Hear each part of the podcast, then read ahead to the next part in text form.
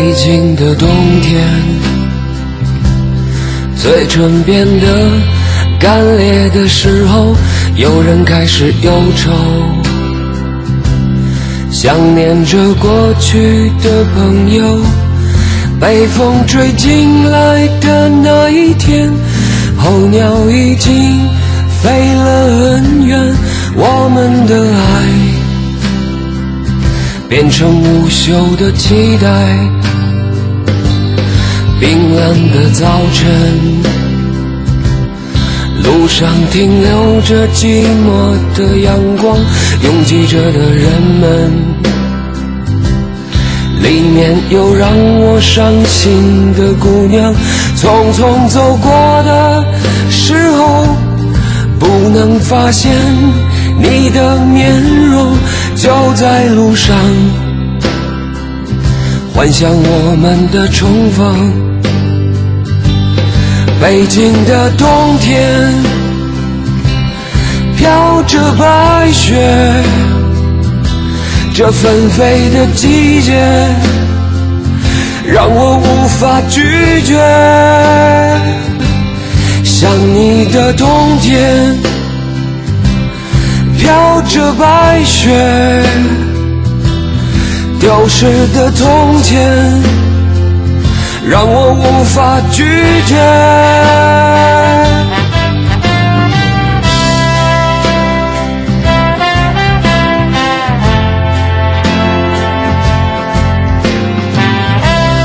一首《北京的冬天》，昨天是立冬。而这个周末过后，对于网络电影市场来说，可能也是一个寒冬要到来了。当然了，一年四季是自然所让我们所有生命要经历的一个时间轮回。而对于任何一个产业来说，我觉得，呃，春夏秋冬应该也是有的。是。呃，就像我们自然界的冬天，呃，虽然好像很寒冷、很严酷，但是你绝对不希望这个季节没有。呃，有很多。低温的天气、下雪什么什么的，它会冻死越冬的害虫啊，会让这个植物来年会长得更好。其实同样的道理，说在这个网络大电影的拍摄的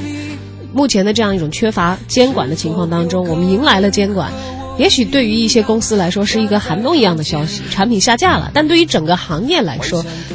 有的时候这种冬天它是必要的。是，它可以让你冷静冷静，冷静下来思考一下，不要总是那样的热。感觉热钱也进来了，热度也上来了，所有的热情好像也来了。如果这个时候没有一盆冷水，或者一个冬天到来，让你冷静冷静，反思一下，思考一下自己之前做的和未来的规划的话，呃，可能不一定不一定是件好事儿。对，此前我们也讲到了，网络大电影有很多人觉得非常尴尬的产品啊，这个观众也不是很买账，但是呢。它又有很大的一个观众的基数在，所以可能他们也可以运营下去。但是从精神产品的角度上来看的话，它并没有太高的一个质量。是的，网络大电影从二零一四年的时候开始就备受资本市场和影视媒体的热捧啊，而且在二零一五年的时候以强劲的力量吸引了更多的目光。二零一五年网上的电影上线的就有六百二十二部，有过这样一个统计的数字啊。网络大电影的概念提出的时候呢，其实是相对于院线的电影来说的。说白了，其实就是微电影升级变成了加长的版本，嗯，而且时长呢必须不低于六十分钟，制作水准呢也就要求停留在一定的层面上。是的，原来我们都知道一些微电影比较短，现在呢又出现了一个网络大电影。一部网络大电影，有的创意从创意到拍摄到后期制作，一共可能两三个月就能够完成，而投资呢也在。呃，十几万元到一百多万，或者说几百万元不等，播出也不用像电影电视剧那样排队去等档期啊、等审批等等，投资回收非常快。比如像在爱奇艺的这个视频网站，三个月他们就会给网络电影的出品方结算一次。如果说剧情还比较吸引人，点播量还不错的话，他们也会获得比较高的分账。投资回报率有些时候可能比院线电影还要高。面对网络大电影的优势，于是那些中小成本的电影、中小规模和体量的影视制作公司，还有年轻的影视制作人才呢，可能纷纷都转投了网络大电影的怀抱，因为这些吸引力实在是太强大了。是啊，作为一个快消品，它能够用很小的一个投入。获得一个快的这种收益，对，可能它回报也不一定多，不像院线电影，可能我投一个亿，票房可能弄到两个亿，可能不是这样，但它比例高，性价比高。我投了二十万，可能我能到一百万，也可以了。对于一些刚刚入行的一些年轻的影视呃工作者来说，当然了，有的时候就是为了盈利啊。也显得这个节奏比较急，他们的套路也暴露的比较明显啊。网络大电影的套路一直都挺深的，像我们已知的，那随口一说，比如说片名、海报和前六分钟，哎，这都是他们的关键元素。有一个试看嘛，啊，六分钟试看。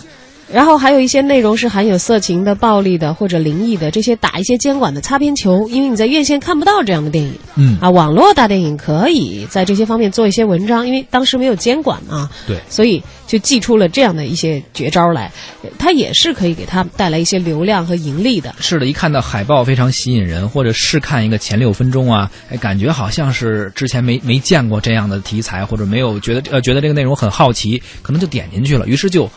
买这个 VIP 就花钱了。另外还有一个套路就是和这个公众号的营销很像，就是蹭热点。现在有什么热点？最近有哪些院线上正在上的电影？这个网络大电影啊，就蹭它的片名，蹭它的主题。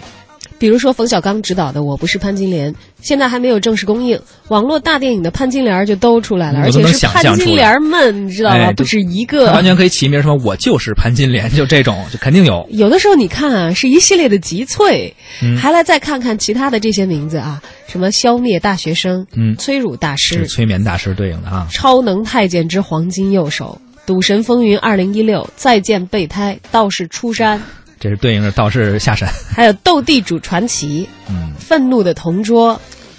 所以这种你说就是说的是东施效颦呢，还是一种真的就是有的时候真的算是抄袭？我觉得有的时候有点神丑，你知道吗？你听这些名字，我个人的感觉就是都是二不挂五的这些片儿，你知道吗？对，因为这种名字我一般在网上一看就肯定是蹭热点，而且一般情况下会是烂片。我们其实每个人都一样，大家无论是各行各业，咱们听众可能有做不同工作的，可能有一些人也是做一些有创意性的工作。我相信，当你比如想创创意一个一个产品的时候，你一定想起一个独一无二的名字。体现你的风格和气质，像我们做一个节目，也不希望说照着别人去抄。一旦是说这种题目你看到的话，这种片名看到的话，基本上就离烂片不远了。还有一种就是还没有上就遭到抵制的电影，嗯，就是前两天呃，王宝强在闹家庭纠纷的时候啊，就有一个被大家骂的被口水都淹死的一个电影，因为他为了蹭热点嘛。看热闹不嫌事儿大，而且炒作无底线，然后高调的公布自己的电影《宝宝不哭》正式开机，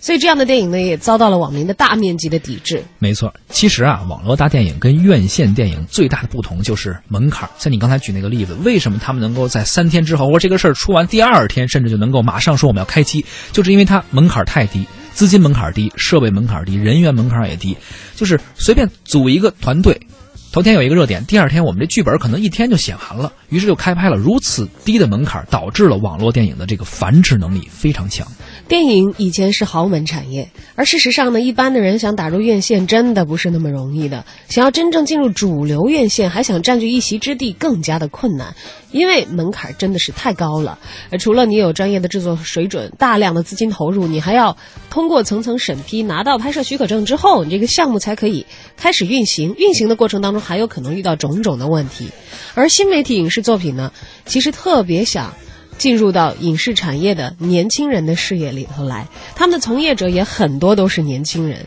新媒体的影视团队创作的环境呢，应该是相对宽松的。通过大数据的分析来搞创作，能够很精准的把真正的受众和创作的距离呢。缩小，哎，你说这个非常对啊，就是比如这个有一个网络电影，就是我刚才说照着道士下山出的那个叫《道士出山》，他第一部当时只用了二十八万的一个投资，据说剧本写了应该是不到一周，几天的时间把剧本都弄完了，筹备了十天，拍摄了十天，后期一共反正总总共加一块吧，应该是不到两个月的时间，基本上就这个《道士出山》的第一部就已经出来了，已经出品了，紧接着后来又弄了第二部，可能点击率还不错。它的投资回报率要知道达到了一比四十，嚯！你看这个是院线电影不可能达到的。像我们大家可能在我们要不是为了做这期节目啊，去看一些资料，那对于道士出山都是完全零了解的。是的，但是他却确确实实的在资金回报上，给他的投资方带来了高收益。嗯，所以这是不是意味着，其实真的网络大电影对于很多投钱在里面、投人力物力在里面的人来说，是一个朝阳产业呢？我觉得不是投钱和投物力，它应该是一种投机。是一种投机，就是看似好像是一个朝阳产业，对于年轻的影视人来说是一个孵化器练兵场，啊，这个确实是对于他刚入行来说可能找一块阵地，但实际上就是因为他缺乏监管，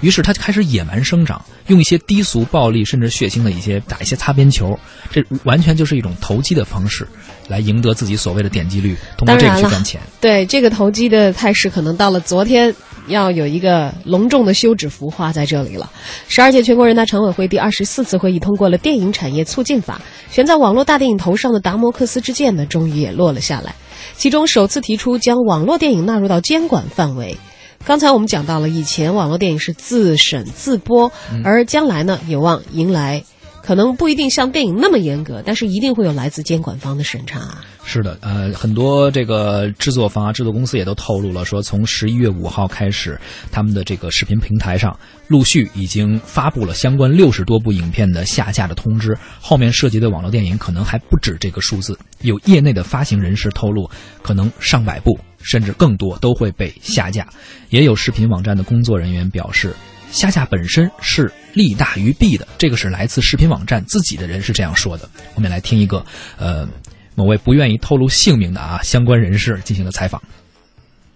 我们在这个网大这一块儿的，甭管是这个平台的这个审片子什么的，都是非常严格的。然后那之前讲那个网大的那个标准，包括我们五月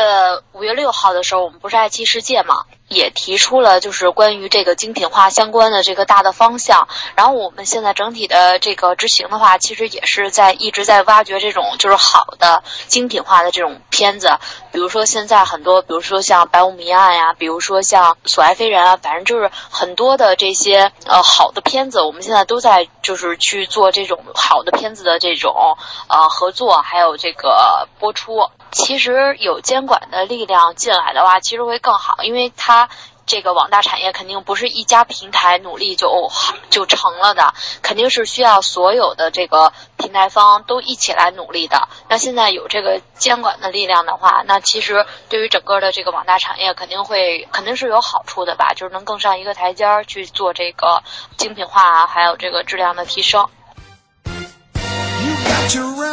你看，其实我们在看到这些大的视频网站在大批量的下架他们的网络大电影的时候，我们本来可能认为网站方会觉得自己承受了一些损失，但是就这位没有透露姓名的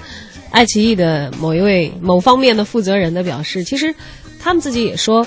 挺愿意呃看到有监管的力量出现，觉得这是好事儿。是，包括很多网友有时候也会说说怎么这个网络这块好像觉得能看到一些东西，这么一监管是不是又看不到了呀？其实不是说不让你做这个，不是说不让你去拍，谁也没有说不许网络不许拍电影啊，你们不许做小成本可是说就不可以拍出好作品的，并不是，不是不让你拍，而是希望你能够起码有一个门槛吧，有一个标准，拍出一些还。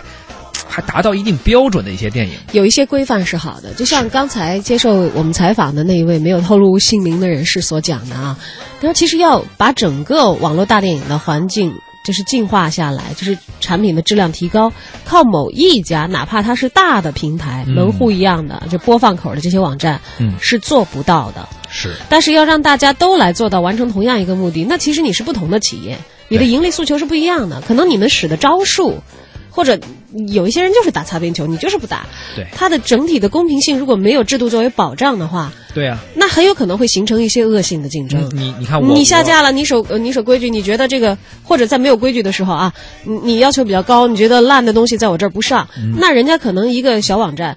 我专上那些次一点的，在你这儿门槛太高上不去的，它可能就又有这些差异化的盈利，所以有一个统一的规范和标准，供所有的平台还有所有的这些制作方来遵守，的的确确对于行业的发展来说是非常必要也需要的。对，所以与其说这是一个监管或者一个禁止，不如说它是建立了一个制度，一个公平的良性循环、良性发展的一个制度和环境。有了这样环境的保障，可能有更多的好的作品才能够出现。其实不用说未来，在这之前也有过一些还算是。比较受大家欢迎，网友们挺喜欢的，点击率也比较高的一些网剧和网络电影，包括一些综艺节目，也是视频网站自己去原创的或者去买的一些版权，也还是不错的。但它并没有去擦那打那些擦边球，或者说是走一些灰色地带和一些很无聊的内容，也有一些很好的内容嘛。对呀，单集过百万，可以跟一线电视剧的投资成本相比较的大体量的网剧，现在其实已经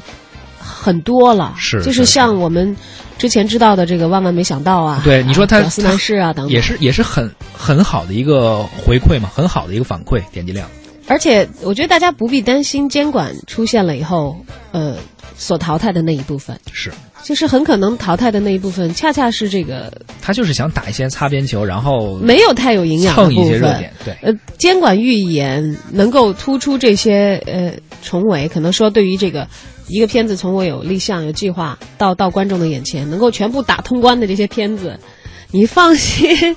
他一定首先他有很坚实的创作的这样的一个原动力吧，是。还有他会为自己所付出的这些成本可能要更加的负责任一些。哎，有一个网友说弃音，他说我实在是讨厌这种蹭 IP 的网剧，无聊又粗糙。他说他原来的那个公司，他们创业就投这种烂片儿刷存在感。那时候道士下山出的时候，他们弄了道士上山，还有道士出山。